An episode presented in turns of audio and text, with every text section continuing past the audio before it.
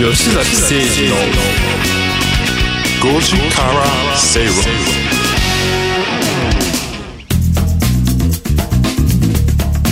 ラジオ日経吉崎誠二の5時から正論をお送りしています。この時間はカムカムインカムクラブのコーナーです。今日はですねゲストにロボットホーム取締役 CDXO 松園克樹さんをお招きしましてロボットホームが考える不動産 DX の今後についてお話しいただきます。松野さんよろしくお願いいたします。松野です。よろしくお願いします。この番組記念すべき初のゲストでございますので、張り切ってはいいます参りましょう。ジャックさん来てたじゃないですか。あこのコーナーですよ。コーナーね。はいインカムクラブのコーナーですねもうやりそうな雰囲気がすごいですビンビンですね、ひげひげを蓄え。白 T シャツで白さっとツでロン毛で、はい、来ていただきました。あのロボットホームさんに関してはですね、業界内で不動産 DX をリードする企業ということで、そのホームページとかちょっと見てみると、住まいのテクノロジーで世界を変えるっていうふうに書いてあったりとか、あとあのホームページがあの不動産っていうよりもどっちかというとこうテック企業みたいな、うん。まあすごいおしゃれな感じになってて、これ結局どういうことをあ。まず企業としてねやってるんだろうっていうのがちょっと疑問なんですけれども、はい。これはどういったことなんでしょうか？そうです。当社は2015年に、あの上場したんですけれども、そもそもそのアパートのデザインアパートですね。の企画、そして施工販売それから管理物件の管理を行っている企業です。はいはいではあのただその建てて売るだけじゃなくて、あの IoT を導入してあの利便性を高めた物件であるとともにその管理の効率化を図ることで、えーまあ、管理料を下げてでオーナーにその、まあ、か還元するということですね、うん。いあそういうテクノロジーを中心としたあの、まあ、不動産経営を推進してきた企業。ですそうですね、不動産テック企業そうですね。不動産テック企業ですね。ジャンルになるん。ですかね、え。ちなみにあの、うん。松野さんのその CDXO っていう方々はなんですよ。チーフ DX オフィサーっていうことになるんですか？そうですね。あの、デジタルトランスフォーメーションが今、まあ、世界、まあ、日本で特にですね、デジタル庁を創設して、えーまあ、流行ってる言葉バズワードになってますけれども、えー3月まで私 CTO、まあ、その IT のです、ねうんトップだったんですけども、まあ、全社的にですね、まあ、DX を、まあ、全社ですね、一部の事業部門だけじゃなく全社で DX を推進するということであの社内外含めてですね DX をどんどん推進していることを目的に、えー DX というのをドラゴンボールみたいです。いろいろ肩書きが増えてどんどんね。どんどん増えちゃいそうですけど。でもすごい。やっぱりそそれぐらい、あの始められた頃はその不動産業界っていうのはアナログというかそんな感じの世界だったんですか？そうですね、まあ、当時はあの、まあ、家賃の推定エンジンも全然なかったですし、不動産の価格がそもそも透明性に欠けてたところがありました。いいねみたいななんかそのそうですね。あの人のやり取りでっていう。そうですね。情報の非対称性っていう言葉がよくありますけど、あのエンド側はユーザー側はですね購入価格がわからない状態ですし、まあその片方のプレイヤーが情報は知ってるけどももう片方は知らないと非常にオープンじゃないと、はい。まあ、それもそういう時代でしたね2015年ぐらいは。それが良しとされているというか。そうですね。まあ良しとすることで、まあ金を稼げるプレイヤーの人たちもいたわけですけども。それがもうじゃあ DX 化でどんどんオープンになり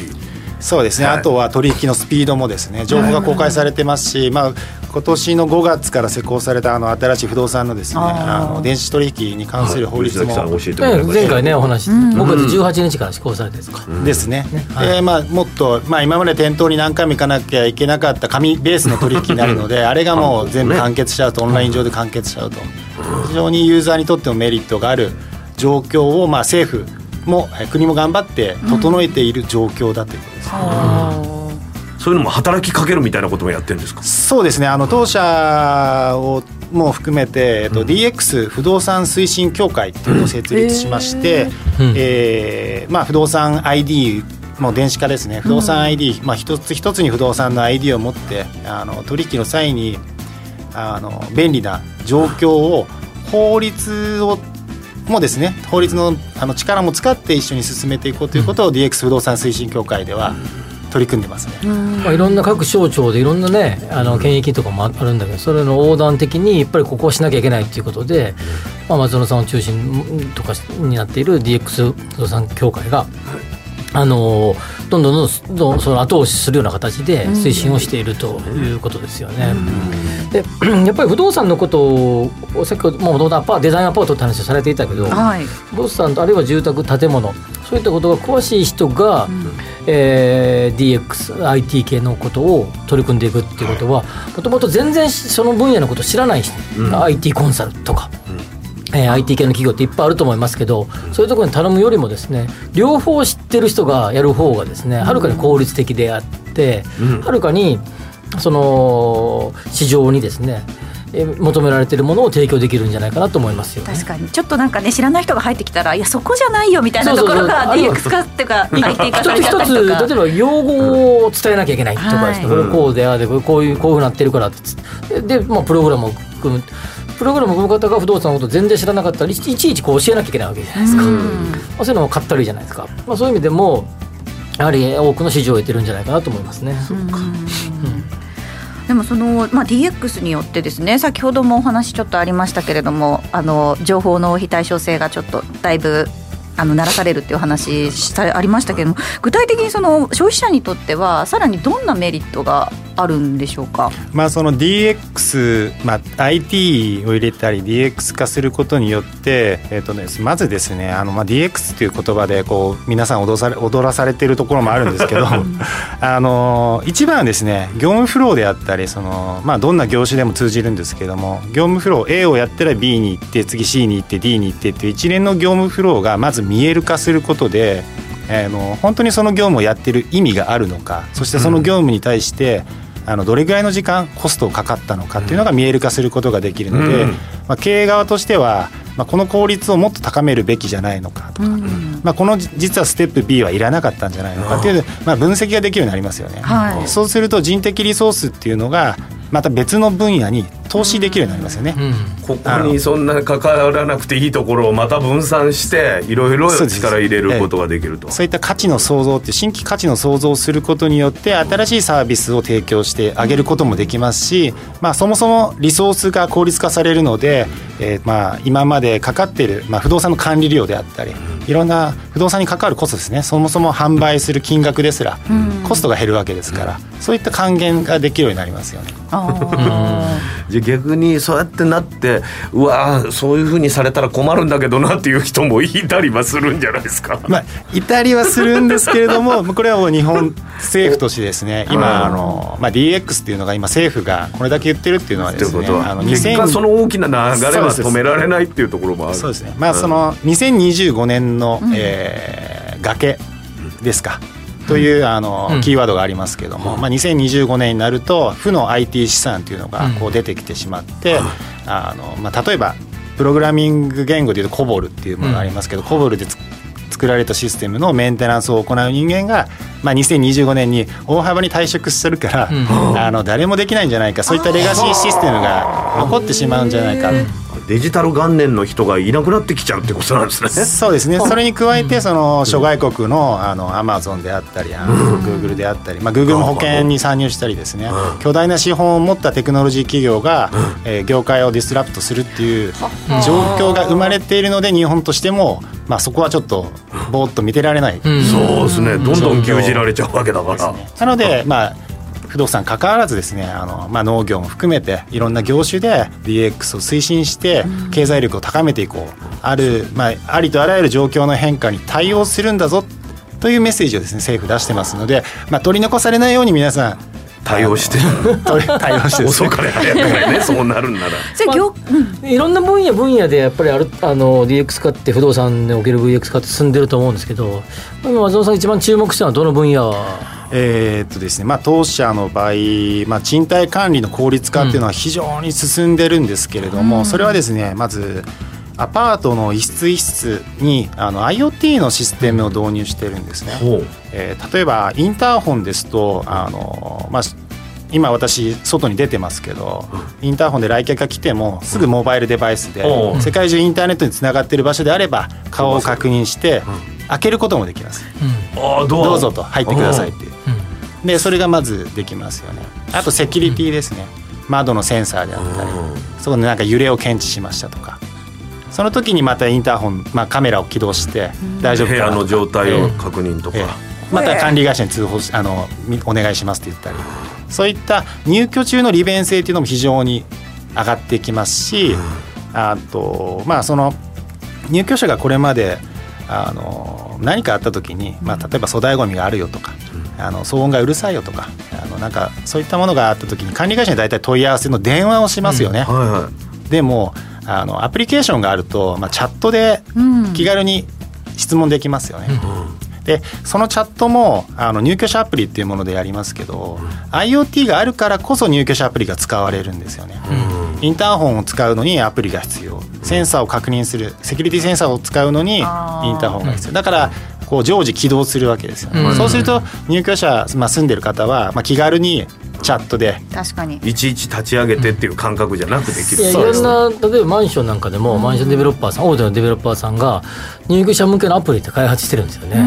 まあ、丸々マンション、まあ、いろんなマンションのブランドがあると思います、はい。ブランドごとにアプリがあって例えばここでリフォームだったらこのボタンを押せばとか粗大ごみがどうのとかできるんですけど、それってなかなか利用されてないっていう現実があるわけですよね。普段からそのタッチポイントというかそうそうそうそう。普段から立ち上げることに慣れとけばここにあの相談すればいいんだっていうのが分かるからってマことですよね。ンションのクラブみたいなのはあるけどはい。それをやってはなくて、はい。自分のマンションでそういうのを通常でやってればそうですね。もう生活のライフスタイルの中でうん。IoT が組み込まれているので自然とそのアプリケーション起動すると。確かに。やっぱり他のすごくデベロッパーさんは本当にすごい悩みでやっぱりそそのアプリが全然活用されないことを使使ってもらわない。私もそれがあるかどうかすら今自分が住んでるマンションでも知らないですしこの前あの家の乾燥機おん。風呂場の乾燥機が壊れたんですけどあのえっとめっちゃこうなんですかね本出してきはいはい入居者のてしおりみたいな。どこに電話したらいいんだろうとかっていうのをこれ何時代だろうと思いながらやりましたけど、考えたら民泊とかそういうこともなんか変わってたら遠隔でそうやってロックなんかもそういうことにも利用できる。利用ですねできます。しそういうことですよね、ええええあります対応できるってことですね、や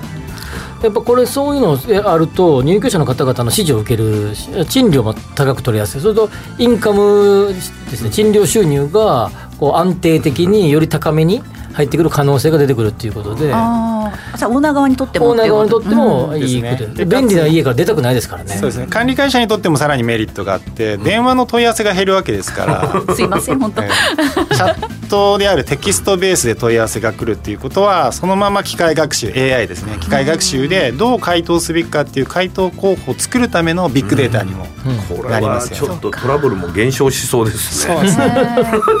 そ してその管理会社の効率化することによってまたリソースが削減されるので、えー結果的にどんどん安くなって良くなっていく流れになっていくってことが、そういったなんかその、まあ、DX だったりとか IoT の導入っていうのは不動産業界だけじゃなくて、今ね横にもどんどん広がっていってると思うんですけどそういうノウハウっていうのはあのその自社だけで持ってらっしゃるものなんですか？まあまあ、あのその IoT に関してはまあ自社だけでまあ開発して進めてるんですけど、まあ、そのノウハウをその異業種展開っていうのをやってまして、その DX の知見ですね。この我々がこの不動産を DX 化した不動産テックのを推進してきた企業としてのこう知見を生かして、まあ、金融業界の企業さんであったり、うん。えーまあ畜産の大手の企業であったり、はい。そういうところにノウハウを提供してるっていうのが今あの当社としては一番進めている事業ではありますね。まあ、ホットなネタですよね。そうこれそういう意味では無限にあるってことですか？じゃあもう DX 化されてないところは。もうありとあらゆる企業があ業種はあ。が DX 化すべき状況です、ね。それで不動産で培ったノウハウという武器が。役に立ってるということですね。いやすすごいですね。さっきの話で賃貸の管理のところはそういうの広まってくれば、どんどんどんどんあのこれボトムさんとかみたいに賃貸管理業務を頼もうとする会社が増えてくるし、オーナーさんも増えてくると思うんですね。はい。まあ、そうそれが広まってくればどんどんどんどん世の中の、えっと賃貸の入居者からからすれば住み方、えっとオーナーから側からすれば管理の方法の,、あのえーなんていうかなスタンダードが変わっていくってことですから、まあ、そういう意味じゃさっきの畜産とかいろんな農業とかいろんな分野におけるスタンダードを変えていこう。だから DX の推進っていうよりももう業界のスタンダードを変えていくっていうスタンスが多分一番、しっくりはい、しっくりくるんじゃないかなと僕は気が松尾さんとお話しするとそんな気がしますよね。ありがとうございます。すごい。やっぱりかなり古いというかごめんなさい。言い方があんまり良くないかもしれないですけど不動産とかってそのスタンダードを変えるとか畜産もそうですけどそこすごい難しい業界のイメージがあるんですよね。なんか古いというか、あの IT とかのその導入っていうのがいまいちこうそのなんだろう、うん。進まない進そうですね。そうですね。やってるでそこをゴリゴリされてらっしゃるということそこの、そこがですねあのいろんな業種の DX 化を失敗する要因の一つでもあるんですよね。えー手広く行き過ぎるってこと。手広く行き過ぎるっていうかその、うん。いきなり IT 化だって言ったところでこう、まあ、導入できないわからない、やりたくないやりたくない、うん。これまでのやり方がいいっていう人は、はい。それは社内にも一一定数いますし、うん。まあ、多くはそうですよね。なのでいきなり導入せずですね、まあ IT 側の人間もそこに寄り添ってうん。あの行くっていうのが大事ですね。うん。あじゃあちょっとずつこんなことは実はできるんですけどみたいなことを提案していくみたいな。そうです。まあ極端に言うと、うん。IT 側の人間も現場の仕事をするってことですね。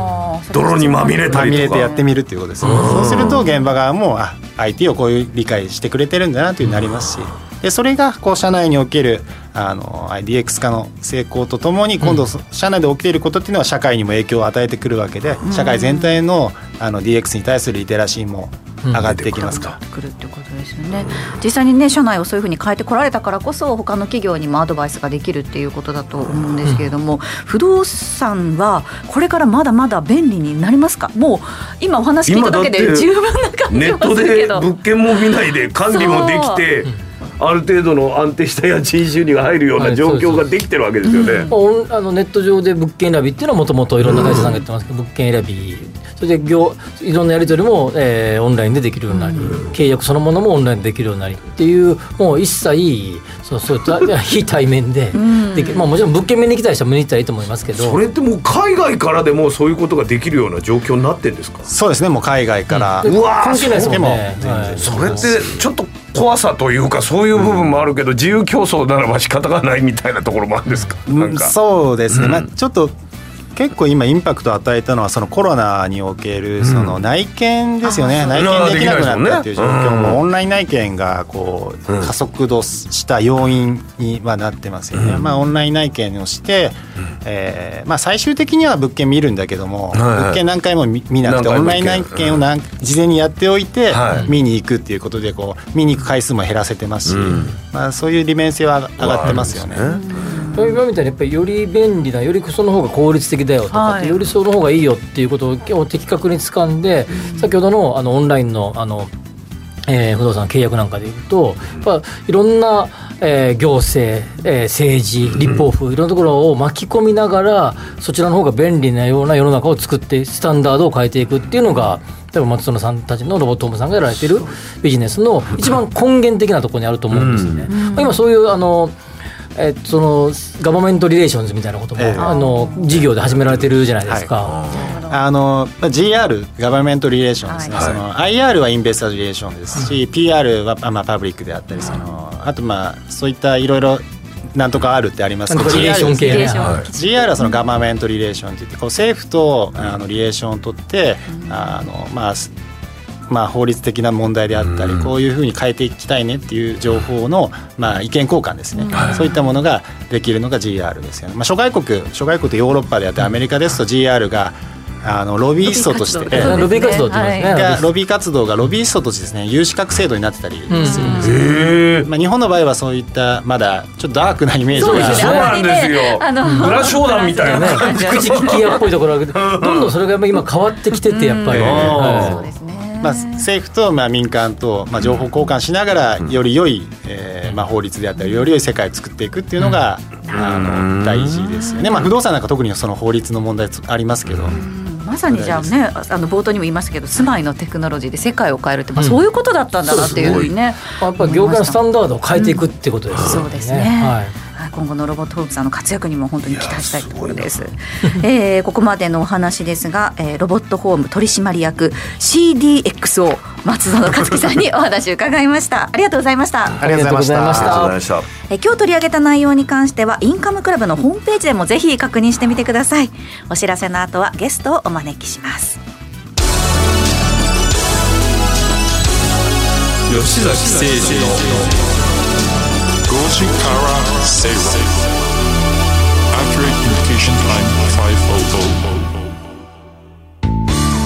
500不動産 DX を推進するロボットホームは DX 統合支援サービスとして IT を掛け合わせた不動産開発や運用経験を活用したさまざまなサービスを展開しています。その中でもレジデンスキットは不動産オーナー入居者管理会社など不動産に関わる全ての人のための IoT を活用した新しい形の賃貸経営プラットフォームです。入居者には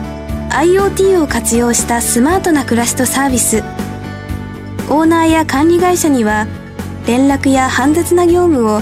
簡単に一元管理できるシステムを提供。業務効率化を実現し不動産経営の自動化に取り組んでいます。住まいのテクノロジーで世界を変える。ロボットホーム